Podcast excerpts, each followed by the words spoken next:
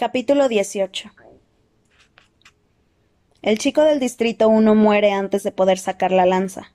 Mi flecha se le clava en el centro del cuello y él cae de rodillas y reduce el poco tiempo que le queda de vida al, al sacarle la flecha y ahogarse en su propia sangre. Yo ya he recargado y muevo el arco de un lado a otro mientras le grito a Ru. ¿Hay más? ¿Hay más? Tiene que repetirme varias veces que no antes de que la oiga. Ru ha rodado por el suelo con el cuerpo acurrucado sobre la lanza. Aparto de un empujón el cadáver del chico y saco el cuchillo para liberarla de la red. Con solo echarle un vistazo a la herida sé que está más allá de mis conocimientos de sanadora, y seguramente esté más allá de los conocimientos de cualquiera. La punta de la lanza se ha clavado hasta el fondo de su estómago. Me agacho a su lado y miro el arma con impotencia. No tiene sentido consolarla con palabras, decirle que se pondrá bien. Ella no es idiota. Alarga una mano y me aferro a ella como si fuera un salvavidas, como si fuera yo la que se muere, y no Ru.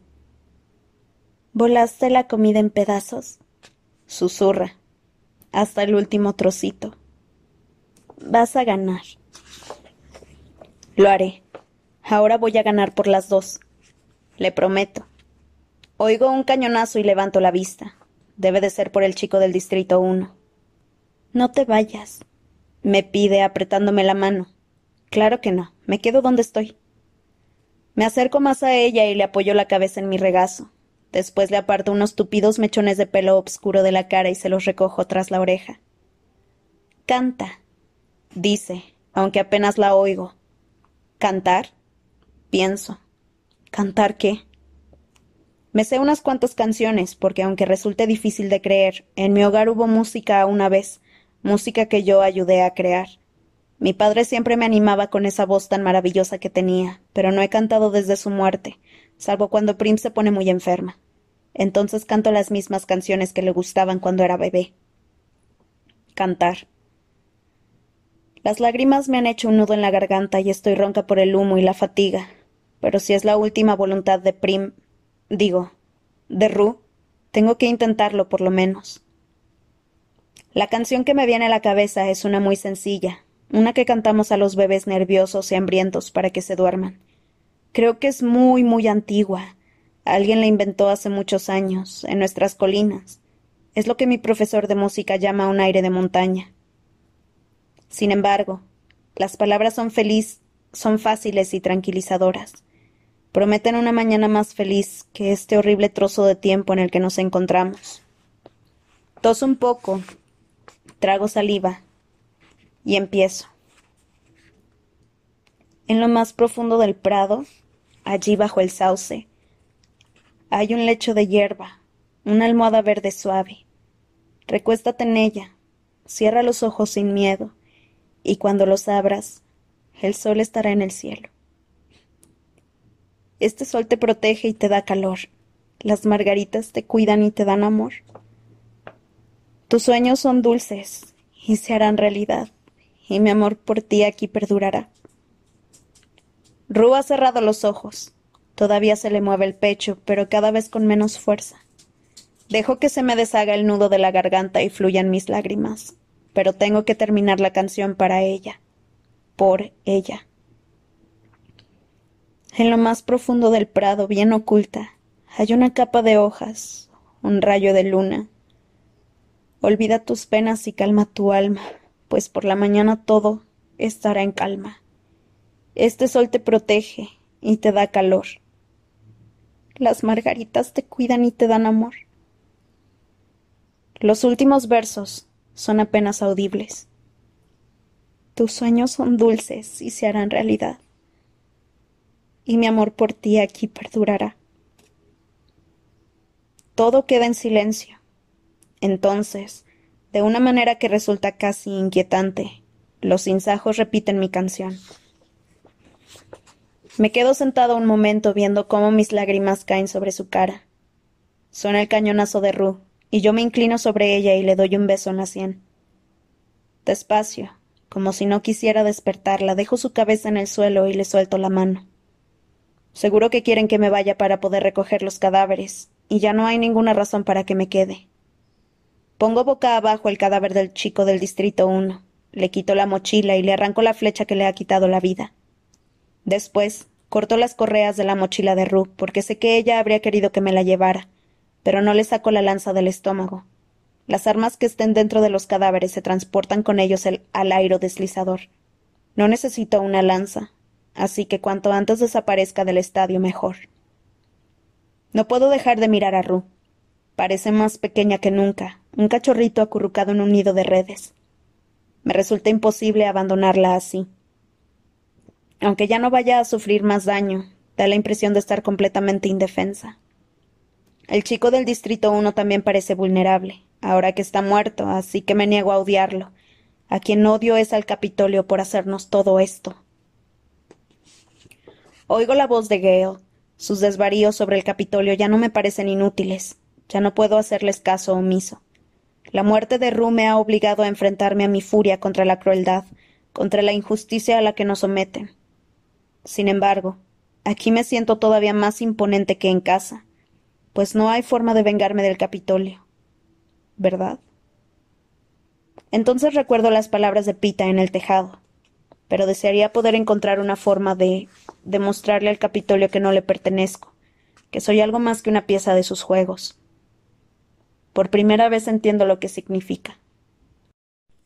Quiero hacer algo ahora mismo, aquí mismo, algo que los avergüence, que los haga responsables, que les demuestre que da igual lo que hagan o lo que nos obligan a hacer, porque siempre habrá una parte de cada uno de nosotros que no será suya.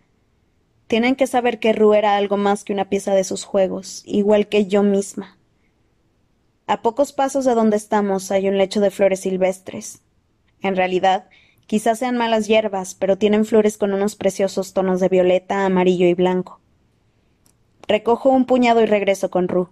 Poco a poco, tallo a tallo, decoro su cuerpo con las flores, cubro la fea herida, le rodeo la cara, le trenzo el pelo de vivos colores. Tendrán que emitirlo, o si deciden sacar otra cosa en este preciso momento, tendrán que volver aquí cuando recojan los cadáveres, y así todos la verán y sabrán que lo hice yo. Doy un paso atrás y miro a la niña por última vez. Lo cierto es que podría estar dormida de verdad en ese prado. Adiós, Ru. Susurro. Me llevo los tres dedos centrales de la mano izquierda a los labios y después la apunto con ellos. Me alejo sin mirar atrás. Los pájaros guardan silencio. En algún lugar, un sinsajo silba la advertencia que precede a un aerodeslizador. No sé cómo lo sabe, Debe de oír cosas que los humanos no podemos. Me detengo y clavo la vista en lo que tengo delante, no en lo que sucede detrás de mí. No tardan mucho. Después continúa el canto de siempre de los pájaros, y sé que ella se ha ido. Otro sinsajo, con aspecto de ser joven, aterriza en una rama delante de mí y entona la melodía de Ru. Mi canción y el deslizador están, eran demasiado extraños para que este novicio los repitiera pero ha dominado el puñado de notas de la niña, las que significan que está a salvo. Sana y salva, dijo, digo al pasar por bajo su, su rama. Ya no tenemos que preocuparnos por ella. Sana y salva. No tengo ni idea de qué dirección tomar. Ya se ha desvanecido aquella vaga sensación de estar en casa de la que disfruté la noche que pasé con Ru. Mis pies me llevan por donde quieren hasta que se pone el sol, y yo no tengo miedo, ni siquiera estoy alerta, lo que me convierte en una presa fácil, salvo por el detalle de que mataría a cualquiera que se me pusiera por delante. Sin emoción, y sin que me temblaran las manos. El odio que siento por el Capitolio no ha templado en absoluto el odio que siento por mis competidores, sobre todo por los profesionales. Al menos a ellos puedo hacerlos pagar por la muerte de mi amiga. Sin embargo, nadie aparece. Ya no quedamos muchos en el estadio y dentro de nada se inventarán otro truco para juntarnos. No obstante, ya habrán tenido suficiente sangre por hoy y quizás nos permitan dormir.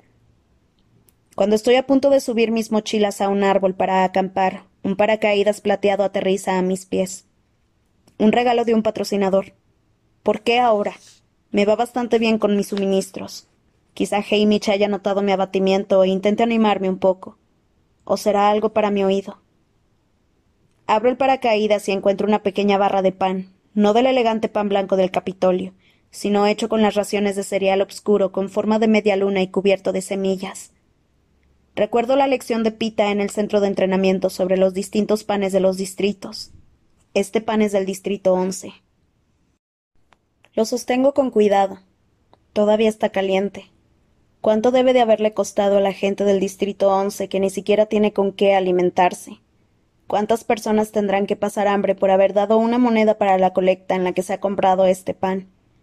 Seguro que pensaban dárselo a Ru, pero en vez de retirar el regalo con su muerte, le han dado autorización a Hamish para dármelo a mí. ¿A modo de agradecimiento? ¿O porque como a mí no les gusta dejar deudas sin saldar? Sea por lo que sea, es la primera vez que ocurre. Nunca antes un distrito le ha dado un regalo a un tributo que no le pertenece. Alzo la cabeza y procuro, y colocarme en un punto iluminado por los últimos rayos de sol. Mi agradecimiento a la gente del Distrito once. Digo. Quiero que sepan que estoy consciente de quién me ha hecho el regalo, que he entendido todo lo que significa. Me subo a un árbol y trepo a una altura peligrosa, aunque no por seguridad, sino para alejarme todo lo posible de este día. Mi saco de dormir está bien doblado dentro de la mochila de Ru. Mañana ordenaré las provisiones. Mañana decidiré un nuevo plan. Sin embargo, esta noche solo soy capaz de amarrarme con el cinturón y darle mordisquitos al pan. Está bueno. Sabe a casa. El sello no tarda en aparecer, seguido del himno, que solo oigo con el oído derecho. Veo al chico del distrito uno y a Ru. Nada más por hoy. Quedamos seis. Pienso. Solo seis. Con el pan todavía entre las manos me quedo dormida de inmediato. A veces, cuando las cosas van especialmente mal, mi cerebro me regala un sueño feliz. Una visita a mi padre en el bosque o una hora de sol y tarta con Prim. Esta noche me envía a Ru, todavía cubierta de flores, subida a un alto mar de árboles, intentando enseñarme a hablar con los sinsajos. No veo ni rastro de sus heridas ni sangre, solo una niña brillante y sonriente. Canta canciones que no he oído nunca con una voz clara y melódica, una y otra vez durante toda la noche. Paso por un periodo intermedio, de sueño ligero, en el que oigo las últimas notas de su música, aunque ella ya se ha perdido entre las hojas. Cuando me despierto del todo me siento reconfortada durante un momento. Intento aferrarme a la sensación de tranquilidad del sueño, pero se va rápidamente, y me deja más triste y sola que nunca. Me pesa todo el cuerpo como si me corriera plomo líquido por las venas. He perdido la voluntad necesaria hasta para las tareas más sencillas. Me limito a quedarme donde estoy, contemplando sin parpadear el dosel de hojas. Me paso varias horas sin moverme y, como siempre, es la imagen de la cara de preocupación de en pantalla lo que me saca de mi letargo. Empiezo por una serie de órdenes fáciles, como ahora tienes que sentarte, Katniss. Ahora tienes que beber agua, Katniss.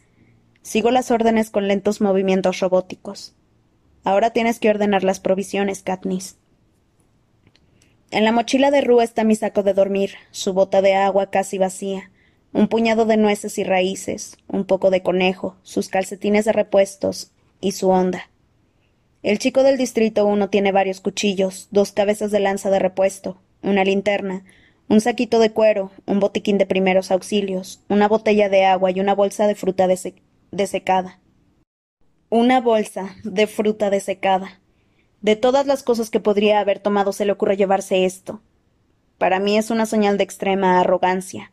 ¿Por qué molestarse en llevar comida cuando tienes todo un botín en el campamento, cuando matas con tanta rapidez a tus enemigos que puedes estar de vuelta antes de que te dé hambre? Solo espero que los demás profesionales viajaran igual de ligeros en lo tocante a la comida, y ahora no tengan nada. Hablando de lo cual, mis suministros también empiezan a menguar.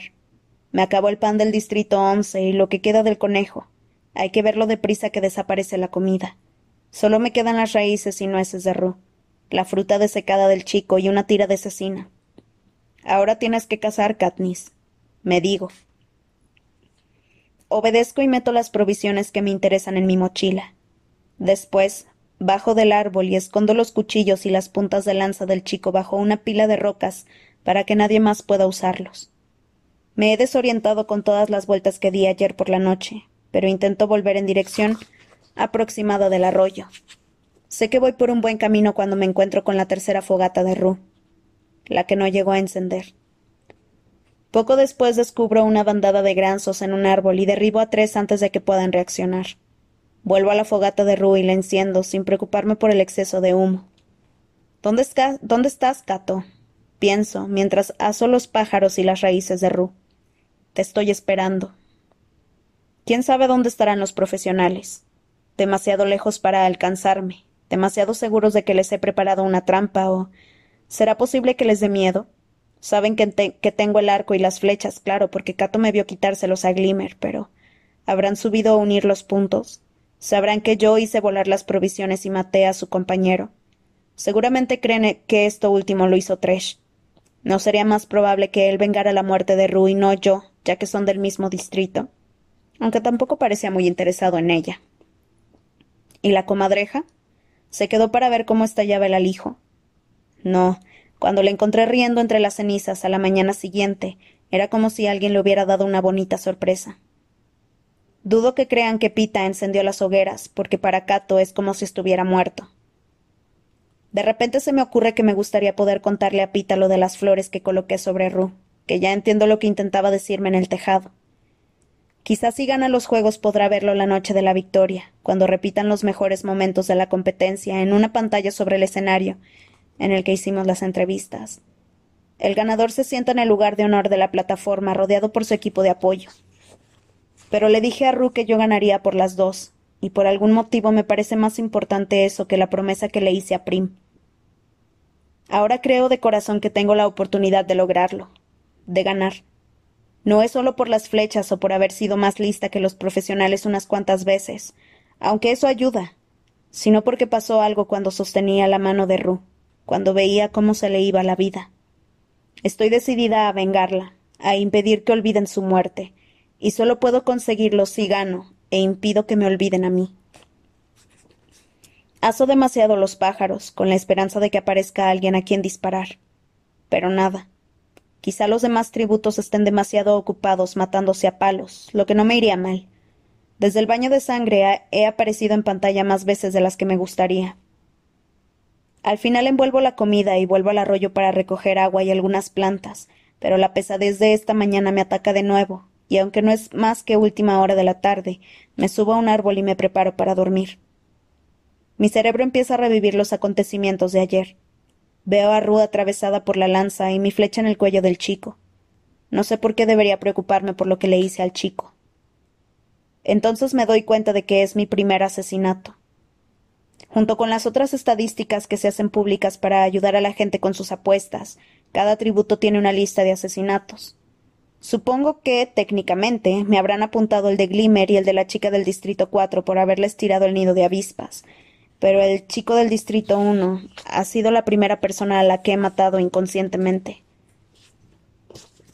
Numerosos animales han muerto a mis manos, pero solo una persona. Oigo decir a Gale. De verdad hay tanta diferencia. El acto en sí se parece tanto que resulta sorprendente. Tensas el arco y disparas una flecha. Sin embargo, el resultado no tiene nada que ver. He matado a un chico que no sé ni cómo se llama. Sus amigos clamarán por mi sangre. Quizá tuviera una novia que realmente creyera que volvería a verlo. Pero cuando pienso en el cuerpo inmóvil de Ru, consigo apartar al chico de mi mente, al menos por ahora. Según el cielo, hoy no ha pasado nada importante, no ha habido muertes. Me pregunto cuánto tardarán en provocar la siguiente catástrofe para unirnos. Si va a ser esta noche, quiero dormir un poco primero, así que me tapo la oreja buena para no oír el sonido del himno, aunque después sí oigo las trompetas y me siento de golpe a la espera. Normalmente la única información que reciben los tributos del exterior es el recuento diario de muertes. Sin embargo, de vez en cuando, tocan las trompetas para hacer un anuncio. Lo más común es que se trata de una invitación a un banquete. Cuando la comida escasea, los vigilantes llaman a los jugadores para que participen en una comilona celebrada en un lugar conocido por todos, como la cornucopia, animándolos así a que se reúnan y luchen. A veces es un banquete de verdad, mientras que otras se trata de una hogaza de pan rancio por la que competir. Yo no iría por comida, pero podría ser el momento ideal para acabar con unos cuantos rivales. La voz de Claudius Templesmith retumba en el cielo, felicitándonos a los seis que quedamos, pero no nos invita a un, a un banquete, sino que dice algo muy extraño. Han cambiado una regla de los juegos. Han cambiado una regla. Por sí solo eso ya es alucinante, porque no tenemos ninguna regla propiamente dicha, salvo que no podemos salir del círculo inicial hasta pasados sesenta segundos, y la regla implícita de no comernos entre nosotros. Según la nueva regla, los dos tributos del mismo distrito se declararán vencedores si son los últimos supervivientes. Claudius hace una pausa, como si supiera que no lo estamos entendiendo, y repite la regla otra vez. Asimilo la noticia. Este año pueden ganar dos tributos, siempre que sean del mismo distrito. Los dos pueden vivir. Los dos podemos vivir. Antes de poder evitarlo, grito el nombre de Pita.